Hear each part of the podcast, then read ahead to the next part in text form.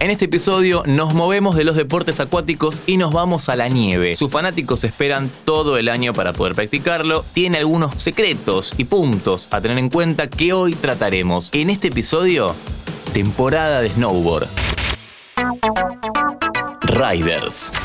Su origen nos remonta a 1963. Sí, bastante actual. A los Estados Unidos de Norteamérica, influenciado por el surf, el skate y el esquí acuático. El snowboard es uno de los deportes de tablas más cool tal vez y con más estilo. Sin entrar en comparaciones, el snow es uno de los más vistosos. Año a año la gente espera a las nevadas y parece que quienes lo practican quieren repetir la experiencia. Por eso en este episodio fuimos a buscar a un experto en la temática. Pablo, si querés, presentate vos, dale. Hola, mi nombre es Pablo Martín Pasos, soy uno de los dueños de Rayas Garage, una tienda especializada en deportes de tabla como surf, skate y snowboard. Gracias por sumarte, Pablo o Pipi para los amigos. Recién decíamos que es un deporte que quien lo prueba en general repite la experiencia. ¿Por qué crees que genera tantos adeptos? Yo creo que el snowboard genera tantos adeptos porque genera una conexión muy fuerte con, con la montaña, con todo el entorno natural, con la adrenalina que genera la sensación de poder deslizarse sobre la nieve, la posibilidad de poder compartirlo con amigos. Claro, además estéticamente los paisajes hermosos con nieve, sumado a la indumentaria, es un deporte muy llamativo, pero por supuesto que como en muchos deportes que utilizamos un recurso natural, en este caso la nieve, tenemos que tener condiciones climáticas propicias. ¿Cuáles son las condiciones climáticas a tener en cuenta a la hora de la práctica? Las condiciones climáticas ideales para la práctica de este deporte tienen que ver principalmente con el invierno y con la nieve. En hemisferio sur los mejores meses siempre están entre julio y septiembre. Otra de las condiciones climáticas clave a tener en cuenta para practicar snowboard tiene que ver con el viento. A la hora de las nevadas lo ideal es que caiga con la menor cantidad de viento posible para que la nieve llegue a acumularse dentro del centro de esquí y lo mismo a la hora de poder practicarlo cuando el centro de esquí está abierto es fundamental que no haya mucho viento porque si no los medios de elevación no funcionan.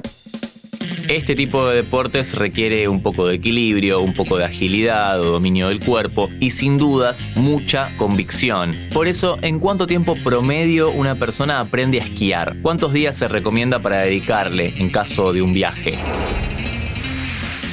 Yo creo que mucha gente se engancha con el snowboard porque a diferencia de otros deportes de tabla, como puede ser el surfing o puede ser el skate, es un deporte relativamente fácil a nivel inicial y lo practicas dentro de un lugar que tiene una estructura recontra armada y protegida para que puedas hacerlo sin mucho peligro, con pistas con poca pendiente, dentro de una montaña con medios de elevación que te suben, que te bajan, con instructores, con clases personalizadas para todos los niveles y con poca constancia, porque son pocas las veces que vamos a la montaña, puedes lograr un nivel aceptable para divertirte y pasarla bien.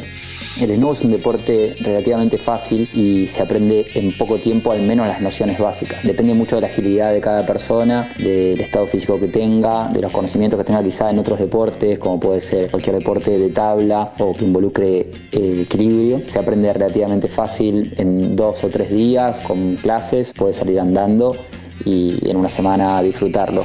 Nosotros organizamos salidas de 3, 4, 6 y 8 días. A mayor cantidad de tiempo tenés más posibilidades de elegir el mejor día de clima, de poder descansar, de poder regular un poco tu energía si estás muy exigido, al menos al principio. Pero lo ideal, es lo que más se usa es viajar una semana, 5 o 6 días de esquí, en lo posible tomar clase el primero, el segundo día y ya después tener el resto de la semana para poder practicar lo aprendido. Muchos deciden dedicar sus vacaciones a ir con amigos, pero ¿qué pasa si no tenés a nadie con quien ir? Si querés conocer gente también relacionada a este deporte, ¿cómo es un snow trip? Es un viaje grupal, vamos al centro de esquí todos juntos y de vuelta y después dentro de la montaña también compartimos el día, se arman grupos por nivel, se comparte toda la actividad, desde el viaje, el alojamiento, salir a comer a la noche. Toda la parte buena de andar en grupo es que te obliga a subir tu nivel o animarte a saltar, a hacer una bajada que quizá si no hubieras estado acompañado no lo hubieras hecho.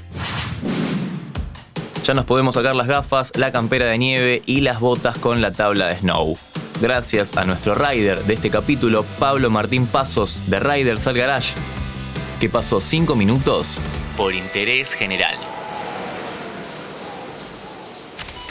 Este episodio fue una producción de Interés General Podcast.